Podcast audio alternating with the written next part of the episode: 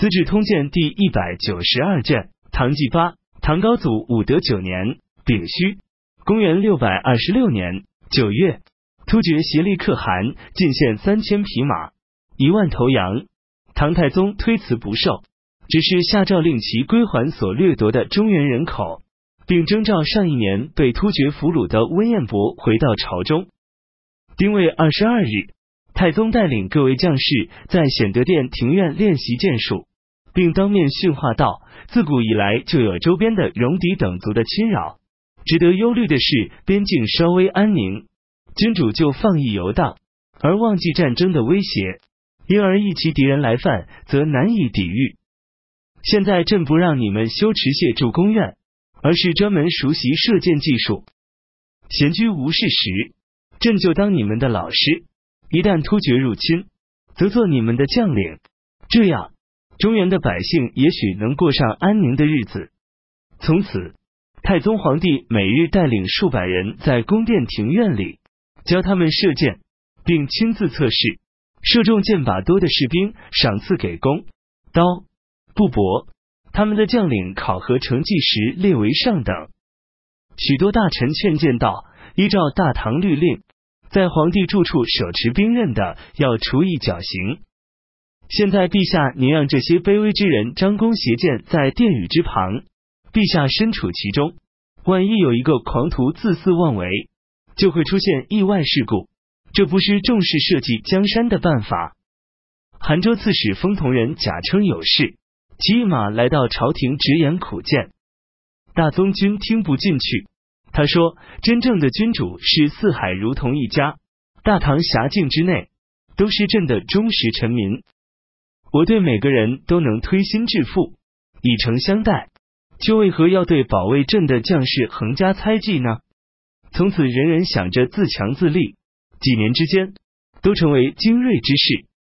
太宗曾说过：“我从小南征北战，东掠西讨，颇知用兵之道。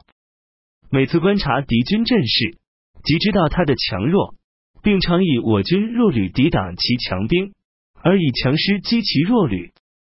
敌军追逐我方弱旅，不过走数百步，我军攻其弱旅，一定要突至其阵后，乘势反击。”敌军无不溃败奔逃，这就是我的取胜之道。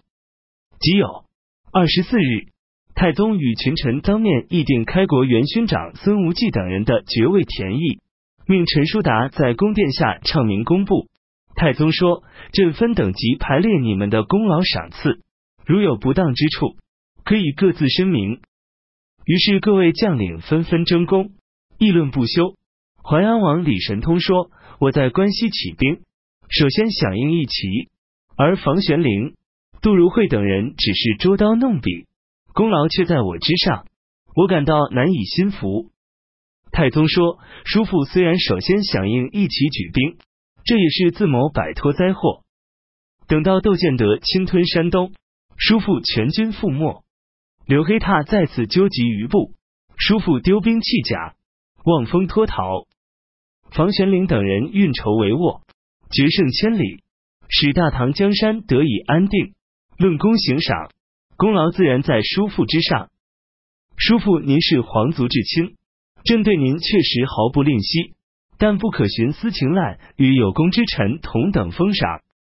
众位将领于是相互议论道：“陛下如此公正，即使对皇叔淮安王也不徇私情，我们这些人怎么敢不安本分呢？”大家都心悦诚服。房玄龄曾说：“秦王府的旧僚属未能升官的，皆满腹怨言道：‘我等跟随侍奉陛下身边，也有许多年了，现今拜官，反而都在前太子东宫秦王府僚属的后面。’太宗说：‘君主大公无私，因此能使天下人心服。朕与你们平日的衣食，都取自百姓。’”因此，设官吏、定职守都是为了百姓，理应选择贤才加以任用。怎么能以新人旧人来作为选拔人才的先后顺序呢？如果新人贤能，故旧不才，怎么可以放弃新人而只取故旧呢？现在你们不论其是否贤能，而只是怨声不断，这岂是为政之道？太宗下诏，民间百姓不得私自设立妖祠。除了正当的卜筮术，其余杂乱占卜一律禁绝。太宗聚集经史子集四部书二十余万卷，藏于弘文殿，并于殿旁设置弘文馆，遴选虞世南、楚亮、姚思廉、欧阳询、蔡允恭、萧德言等国内精通学术之人，以原职兼任弘文馆学士，让他们轮流直宿。皇上在听政之暇，领他们进入内殿，讲论先哲言行，商榷当朝大政。有时要到午夜时分才结束。又选取三品以上官员的子孙充任弘文馆学生。冬季十月丙辰朔初一出现日时，太宗下诏追封已故太子皇兄李建成为西王，谥号为隐。皇帝齐王李元吉谥号为腊，以皇家丧礼重新安葬。安葬那一天，太宗皇帝在宜秋门大哭一场。显得十分哀痛。魏征，王上表请求陪送灵车到安葬地，太宗答应了他们的请求，并命令元东宫和齐王府的旧僚属都去送葬。癸亥初八，朝廷立中山王李承乾为皇太子，时年仅八岁。庚辰二十五日，唐朝初步规定功臣实得十亿封户的等级差别。起初。萧向高祖荐举封德仪，高祖任命他为中书令。到了太宗即位，改任萧为尚书左仆射，封德仪为右仆射。二人商定将要上奏的事，到了太宗面前，封德仪屡次变异，由此二人之间产生隔阂。当时房玄龄、杜如晦刚当权，均疏远萧而亲近封德仪，萧愤愤不平。于是上密封的奏章理论，此以凄凉，由此触犯圣意。适逢萧与陈叔达又在太宗面前含怒争辩，庚辰二十五日，萧、陈叔达皆以对皇上不恭敬的罪名被罢官免职。